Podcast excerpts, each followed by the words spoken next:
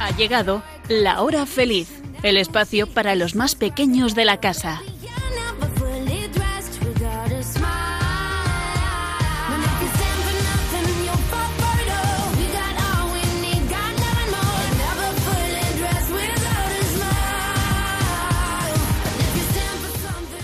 ¿Qué tal, amiguitos? ¿Cómo estáis? Bueno, ya estamos en noviembre, empieza a hacer más frío, los árboles cambian el color de sus hojas y hay unos paisajes preciosos por la variedad de los colores. Así que si podéis, pues haced alguna escapadita a la naturaleza para disfrutar de estas vistas y respirar aire puro. Y si encima hace sol, pues mucho mejor. Cada estación del año tiene su encanto, así que os animo a descubrirlo. Y eso seguro que ya lo han hecho las más geniales colaboradoras del programa, Elena, Nuria y Sonia. Hola, chicas. Hola. Bueno, hoy tenemos que decir que no está con nosotros Blanca porque tiene exámenes y está ahí estudiando muchísimo. Así que desde aquí le mandamos todo nuestro ánimo, ¿a que sí? Sí. ¡Ánimo, Blanca! Y a los que estéis de exámenes también, mucho ánimo. Bueno, y a vosotras, eh, ¿qué es lo que os gusta del otoño? A ver, contadnos. Las hojas caen y que el suelo se llene de color naranja y marrón. Y que te puedes poner ropa abrigadita, pero no tanto como en invierno. Los paisajes. Muy bien. Bueno, y a vosotros, amiguitos, ¿qué es lo que os gusta del otoño? Bueno, pues si queréis, nos podéis escribir al programa y contárnoslo al email de la hora feliz 2 arroba radiomaria.es. Pero bueno, os recordaremos la dirección también durante el programa y al final de este. Así que ir preparando el papel y el boli o el lápiz para irlo apuntando cuando lo volvamos a decir. Bueno, pues si podéis, amiguitos, aprovechad algún momento para salir a la naturaleza y descubrir todas las cosas bonitas que tiene el otoño. Y ahora, pues vamos con el sumario.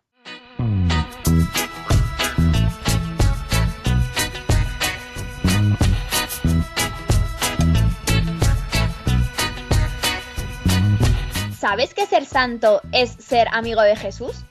Hoy vamos a conocer la vida de dos santos. Su ejemplo nos ayudará a ser mejores. Después vamos a contaros algunos inventos que parecen futuristas pero que ya se están utilizando. Y no faltarán los chistes, las adivinanzas y el cuento Eduardo y el dragón.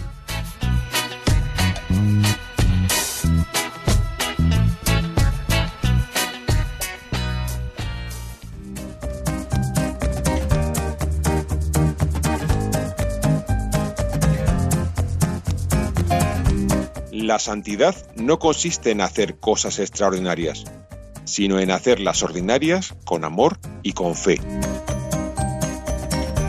Papa Francisco.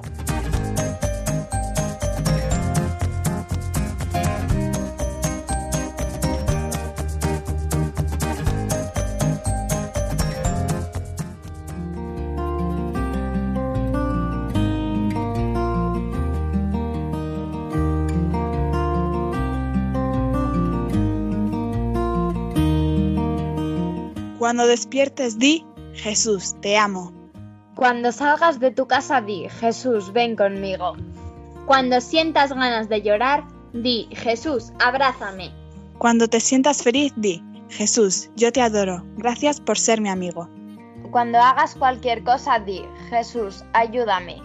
Cuando cometas un error, di, Jesús, perdóname. Cuando te vayas a dormir, di, gracias Jesús por amarme.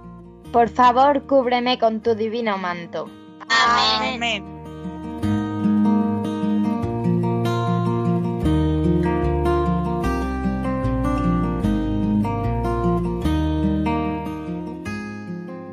Amiguitos, este lunes 1 de noviembre hemos celebrado el Día de Todos los Santos. Los santos, pues no son personas muy diferentes eh, de nosotros. Eh, Todos, pero todos, estamos llamados a ser santos. Dios nos quiere santos y para eso, pues nos dio el don de la fe. Y ser santos es querer seguir a Jesús, actuar como Él, hacer el bien como Él y amar como Él. Ser santos es ser amigo de Jesús. Hace un tiempo hubo un niño llamado Domingo Sabio que desde muy pequeñito entendió que ser amigo de Jesús era lo más importante en la vida. El día que hizo su primera comunión, escribió en un papel. Mis amigos serán Jesús y María. Me confesaré y comulgaré los domingos y días de fiesta. Prefiero morir antes que pecar. Quería hacer la voluntad de Dios en todo. Santa Teresita de Lisieux también amaba mucho a Jesús y a María Santísima y tenía muchas hermanas y todas ellas quisieron consagrarse al Señor. Ella siempre supo que todas las cosas pequeñas, oraciones, trabajos, los servicios hechos con amor, eran lo que más agradaba a Dios. Y un día le dijo a Jesús que ella quería ser su pelotita para que el niño Jesús jugara con ella. Cuando recibía la Sagrada Comunión era la más feliz del mundo. Y seguro que también conocéis a la Madre Teresa de Calcuta. Ella quiso agradar a Jesús siguiendo a los más pobres, a los que nada tenían, a los que no podían pagar con nada. Cuidaba con mucho amor a los enfermos, porque decía que en los enfermos más pobres encontraba a Jesucristo. Y todas las mañanas la Madre Teresa asistía a misa y comulgaba para que todo lo que hiciera en el día fuera obra de Jesús. Algunos santos son muy conocidos por todos, pero hay otros que nadie conoce, solamente Dios los conoce.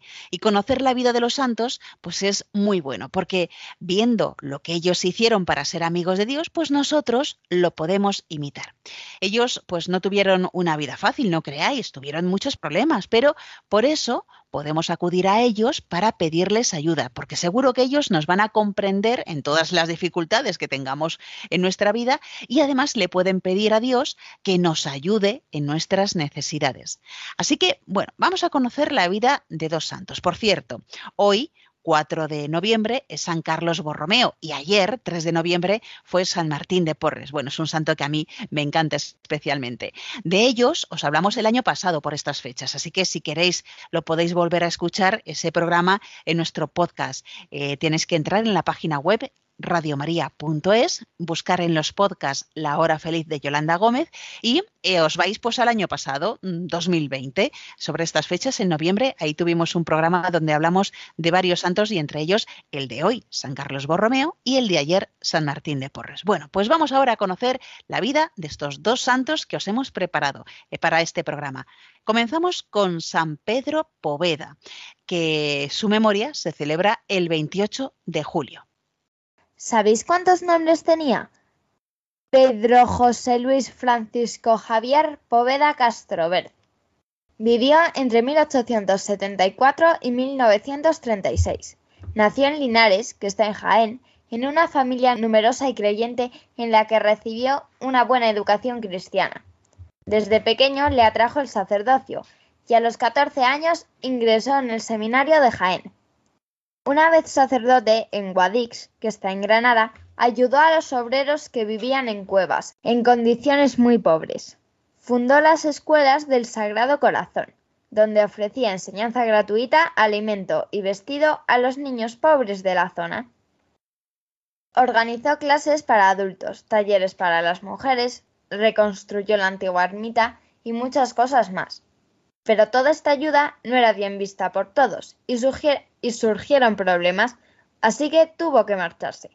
Y se fue a Covadonga, donde fue canónigo de la basílica y atendió a los muchos peregrinos que visitaban la cueva de la Santina. Siempre le importó mucho la educación de los niños y también la formación de los profesores, por lo que más tarde fundó la institución teresiana. Abrió academias y residencias para acoger a futuros profesores. En 1919, el padre Póveda fue llamado a Madrid para ejercer de capellán real. En ese tiempo también se preocupó por la educación universitaria. Cuando comenzó la guerra civil hubo una persecución religiosa. Fue detenido y asesinado por odio a la fe el 28 de julio de 1936. Para entonces la institución teresiana no solo estaba en España, sino también en Italia, Chile, Argentina y Uruguay. Hoy en día está en más de 30 países. San Pedro Poveda, amiguitos, pues siempre se preocupó por la dignidad de las personas y la importancia de la educación como medio de mejorar la sociedad. Bonita vida dedicada a Dios y al prójimo. Y ahora, pues vamos a conocer la vida de San Martín de Tours, que fue obispo y es patrono de la Guardia Suiza Pontificia, que los vemos ahí siempre junto al Papa. Su fiesta, la de San Martín de Tours, se celebra el 11 de noviembre. Nació en Hungría, pero se fue a vivir con sus padres a Italia. Era hijo de un veterano del ejército y a los 15 años ya vestía el uniforme militar. Un día de invierno, muy frío, estando en Amiens, en Francia, se encontró por el camino con un pobre que estaba tiritando de frío y casi sin ropa. Martín, como no llevaba nada para poder regalarle, sacó la espada, cortó en dos partes su manto y le dio la mitad al pobre. Esa noche vio en sueños que Jesucristo se le presentaba vestido con el medio manto que él había regalado al pobre, y oyó que le decía Martín, hoy me cubriste con tu manto. Después de esta visión, Martín se quiso bautizar.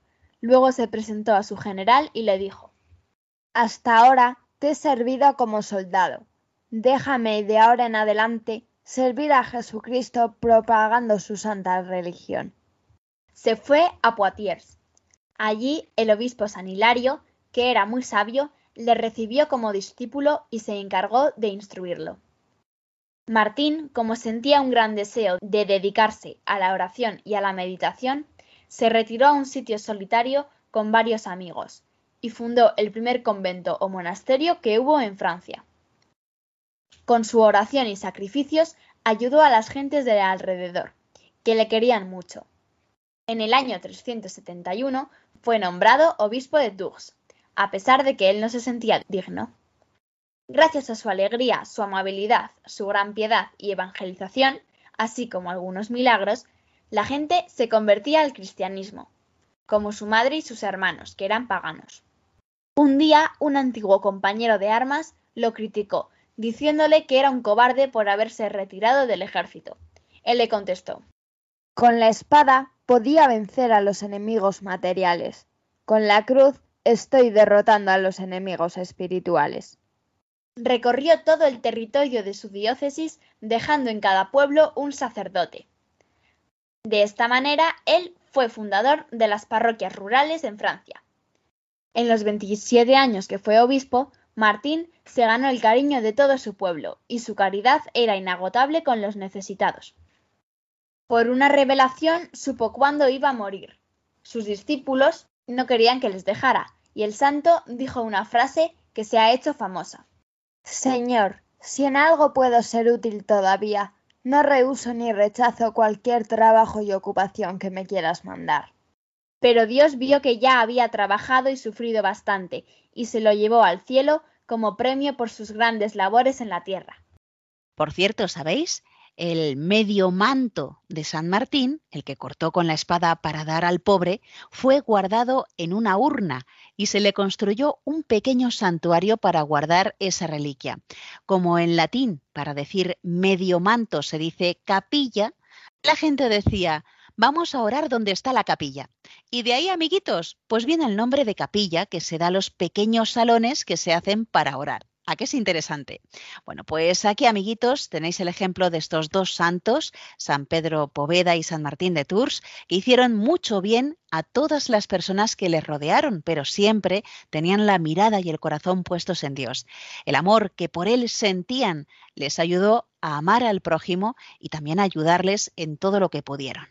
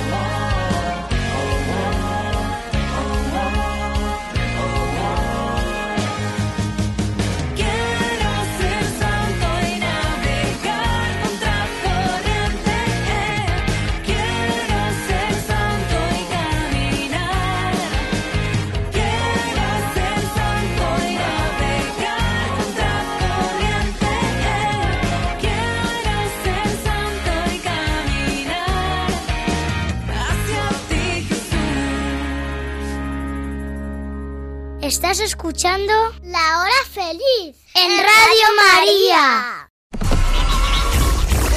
Está claro que formamos un gran equipo.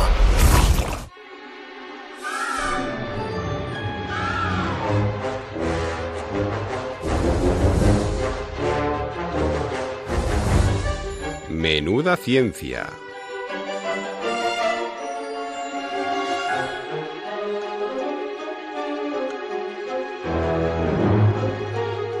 Amiguitos, no sé si sabéis que estamos en la Semana de la Ciencia. Bueno, realmente son dos semanas porque se celebra hasta el 14 de noviembre.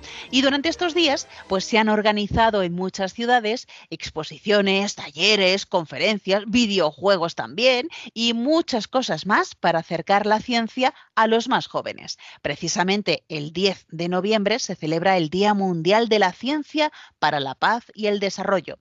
Y es por eso que hoy queremos hablaros de algunos inventos que nos ayudan a mejorar el mundo que nos rodea. En algún programa ya os hemos hablado de algunos de estos inventos y como hay muchos más, pues vamos con ellos.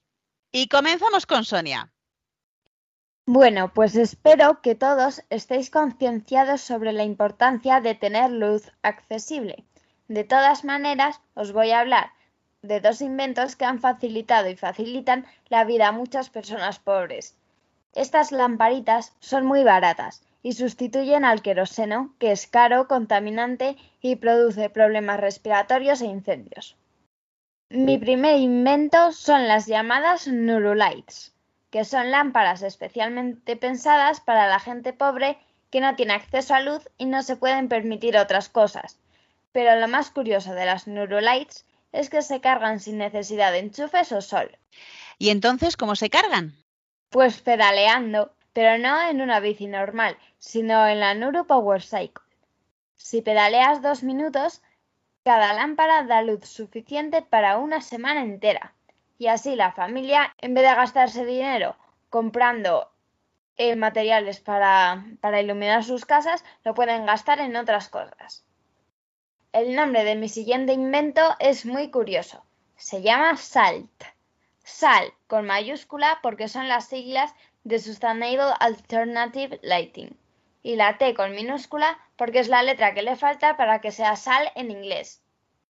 La creadora de las lámparas SALT es Lipa Isa Migena, que junto con su hermano Rafael se pusieron a investigar un modo de conseguir que la gente tuviera luz sin tener que recorrer kilómetros para tenerla.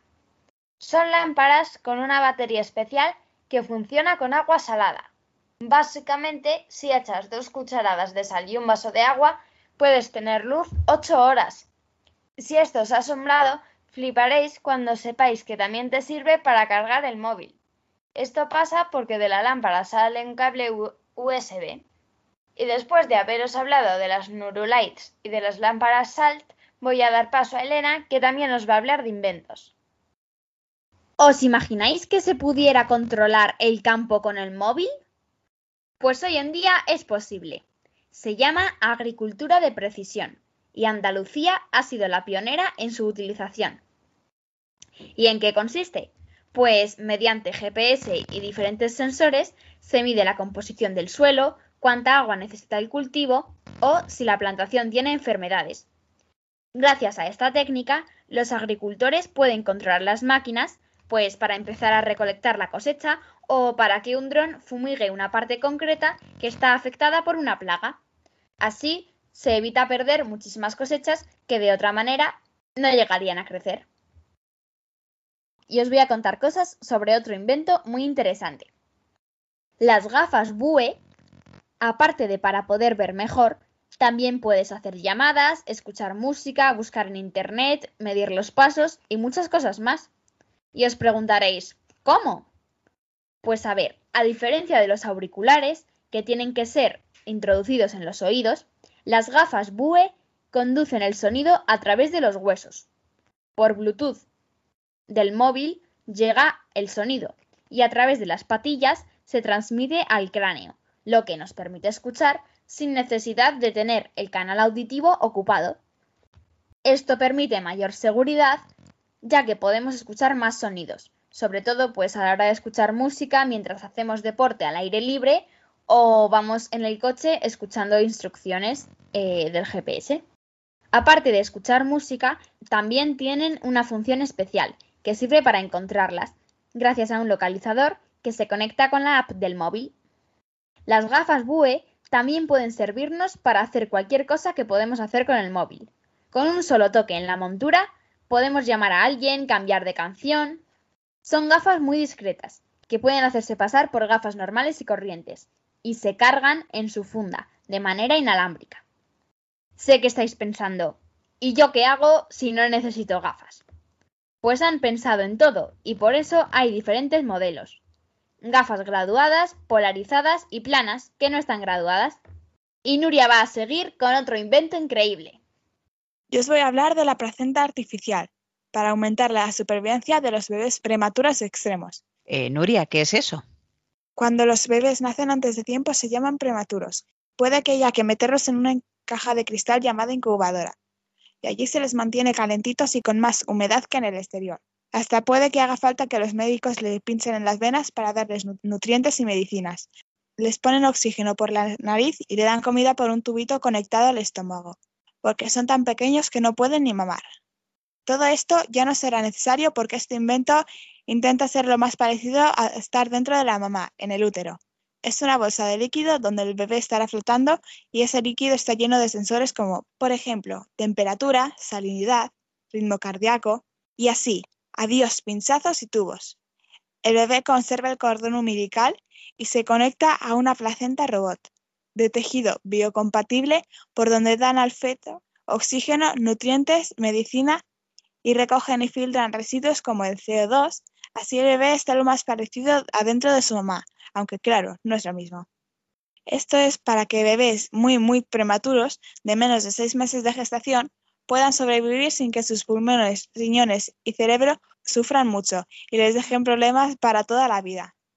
Este es el primer gran proyecto europeo de placenta artificial, donde colabora el BC Natal de San Juan de Dios, el Hospital Clínico de Barcelona, pero ya han hecho una primera fase con bebés cabra y oveja que están dando muy buenos resultados. Qué interesante lo que nos has contado, Nuria, de la placenta artificial, así como esos inventos para tener electricidad, el Nurulite, eh, que además puedes hacer bicicleta y encima estás dando electricidad, y el SAT, esa lámpara eh, que, que, bueno, pues produce electricidad con, con, a partir de agua y sal. Increíble. Bueno, y luego está la agricultura controlada por el móvil que nos ha contado Elena y esas gafas súper inteligentes. Como veis, amiguitos, hay unos inventos increíbles y hay muchos más de los que no sabemos, pero que os contaremos en más programas. Ya veréis.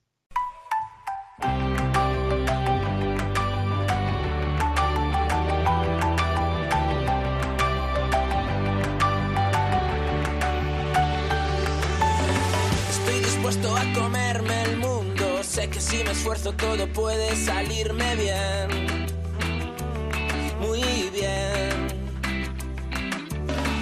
No me importan los baches del camino, puedo esquivarles y seguir andando con buen pie. Buen pie. Con esfuerzo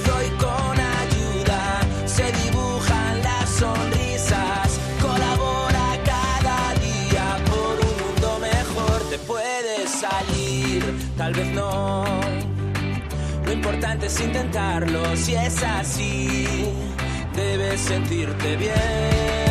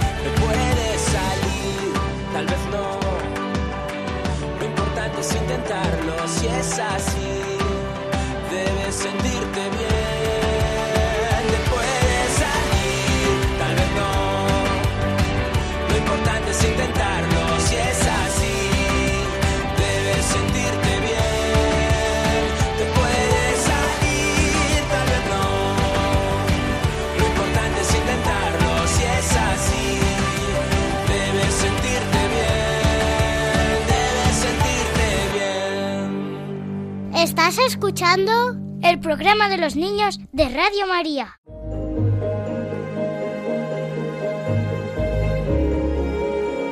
Chiqui Historias.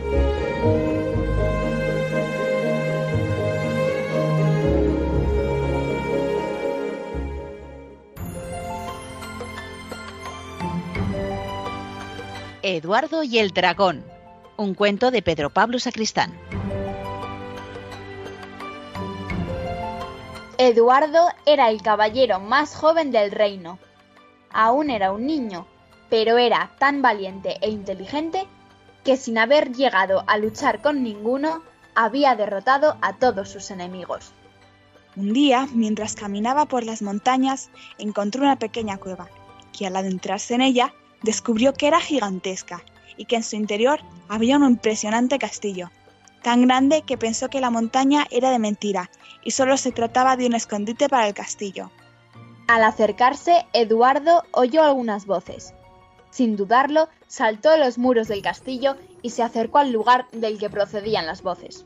¿Hay alguien ahí? ¡Socorro! ¡Ayúdanos! Respondieron desde dentro. Llevamos años encerrados aquí, sirviendo al dragón del castillo.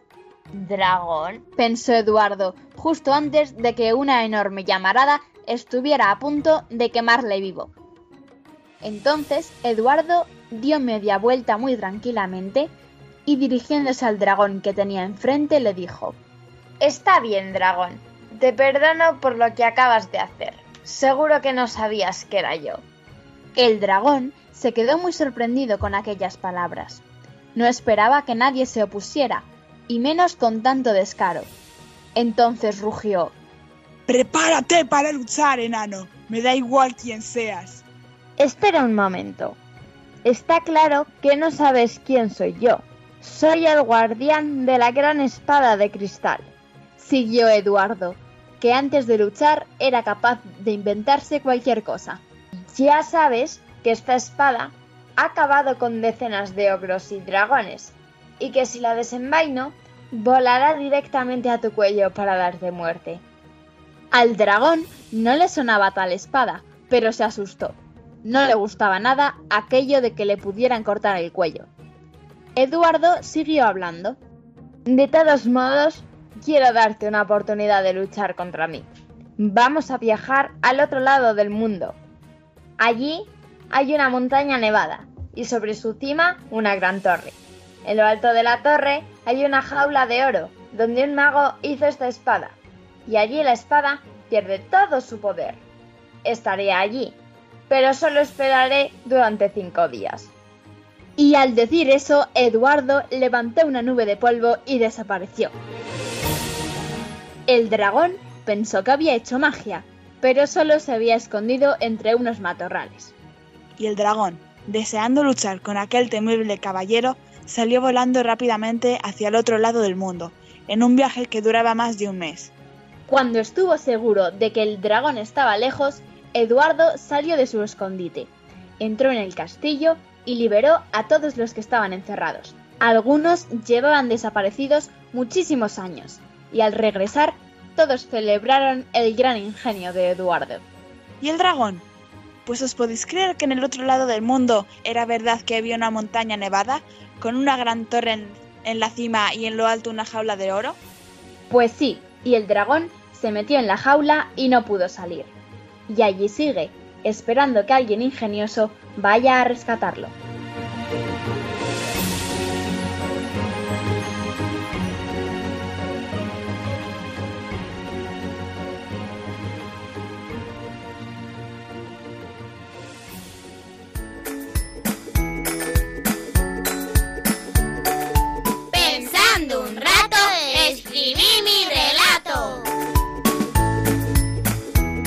¿Quieres que leamos en la radio un cuento que tú mismo has escrito?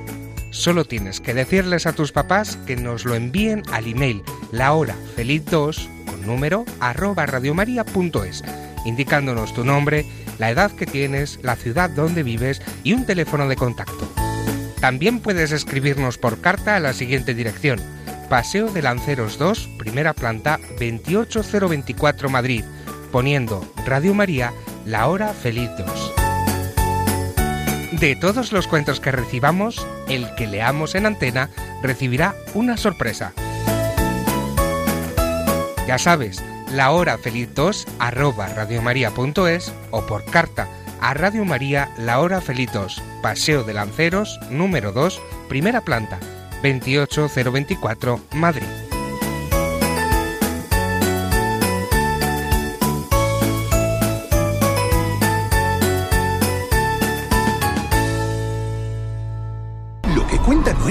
Es sino lo que puede llegar a ser. Reír no más hasta reventar. A mí reír me gusta sin descansar. Chistenanzas. Humor me da el más y más reír. No tiene ninguna el Buen humor, más buen humor me da a mí. Como me gusta reír, más buen humor me da a mí. Amiguitos, que llegamos ya a esta última sección del programa. Vamos con esas adivinanzas que sé que os encantan. A ver, Nuria, ¿cuál es tu adivinanza? Dedos tiene dos, piernas y brazos no. ¿Qué es?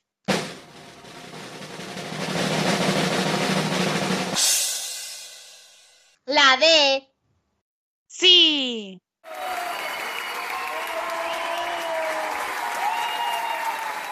Muy bien, vamos Elena con tu adivinanza. Tengo duro cascarón, pulpa blanca y líquido dulce en mi interior.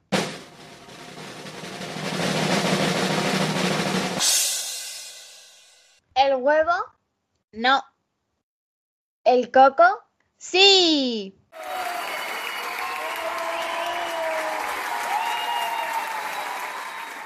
Muy bien, Sonia, tu adivinanza.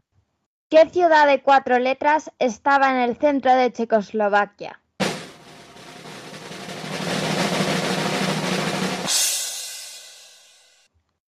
Oslo. Sí.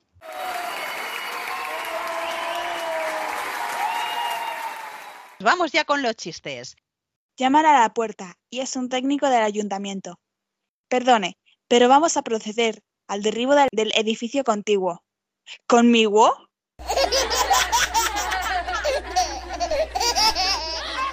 Un profesor le dice a sus alumnos, hoy vamos a hablar de los decimales.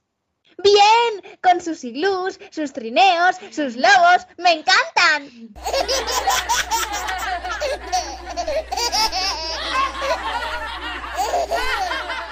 En una recepción, un tipo le pregunta a otro. Tengo entendido que es industrial. ¿Se puede saber de qué vive usted en realidad? De los errores de los demás, le responde. Y no le da vergüenza en absoluto. Dirijo la fábrica de gomas de borrar más importante del país.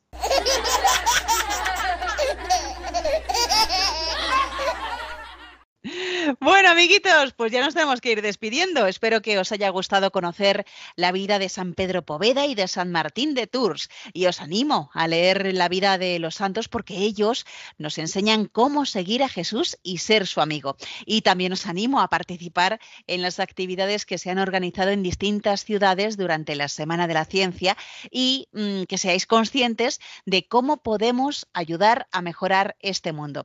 Bueno, gracias a Elena, a Nuria y a Sonia. Eh, sé que tenéis muchos deberes y exámenes, como Blanca, que no ha podido estar hoy con nosotros. Así que gracias por este esfuerzo, chicas. Un placer. De nada y adiós. Y si queréis enviarnos vuestros cuentos para que los leamos en antena, os recordamos cómo podéis hacerlo. El email del programa. lahorafeliz2 arroba radiomaria.es. Pero si lo que queréis es escribirnos eh, por carta, pues la dirección en el sobre que tenéis que poner es Paseo de los Lanceros 2, primera planta, 28024, Madrid. y en el sobre tenéis que poner Radio María, La Hora Feliz, Yolanda Gómez. Bueno, también os recordamos que podéis volver a escuchar de nuevo este programa u otros anteriores en el podcast de Radio María. Para ello, pues tenéis que entrar en la página web www.radiomaria.es y buscar La Hora Feliz, Yolanda Gómez. Bueno, amiguitos, espero que lo hayáis pasado muy bien y nos volveremos a encontrar, si Dios quiere, dentro de dos semanas. ¿Y vosotros sed buenos? Sí, sí se puede. Un fuerte abrazo para todos y sed felices.